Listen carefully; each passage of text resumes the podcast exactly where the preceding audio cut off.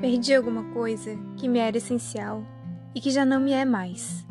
Não me é necessária, assim como se eu tivesse perdido uma terceira perna que até então me impossibilitava de andar, mas que fazia de mim um tripé estável. Essa terceira perna eu perdi e voltei a ser uma pessoa que nunca fui.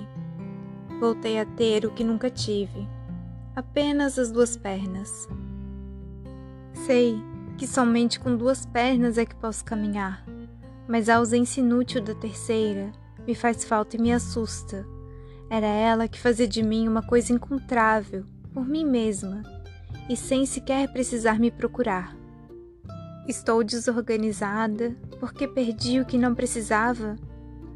Nessa minha nova covardia, a covardia é o que de mais novo já me aconteceu. É a minha maior aventura.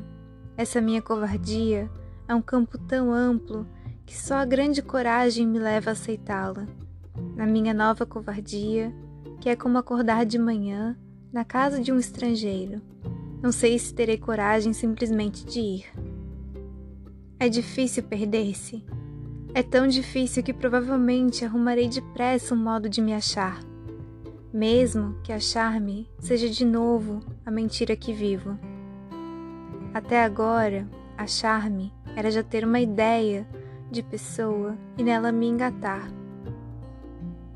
Nessa pessoa organizada, eu me encarnava e nem mesmo senti o grande esforço de construção que era viver.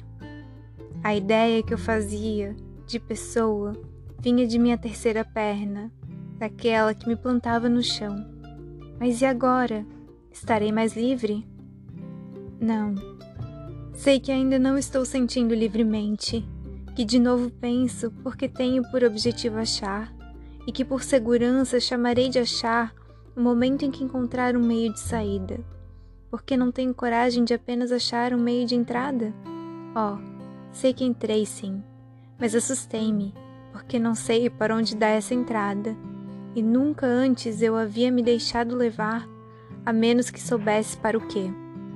Ontem, no entanto, Perdi durante horas e horas a minha montagem humana. Se tiver coragem, eu me deixarei continuar perdida. Mas tenho medo do que é novo e tenho medo de viver o que não entendo. Quero sempre ter a garantia de pelo menos estar pensando que entendo. Não sei me entregar à desorientação. Como é que se explica que o meu maior medo seja exatamente em relação a ser? E no entanto não há outro caminho. Como se explica que o meu maior medo seja exatamente o de ir vivendo o que for sendo? Como é que se explica que eu não tolere ver só porque a vida não é o que eu pensava, e sim outra, como se antes eu tivesse sabido o que era?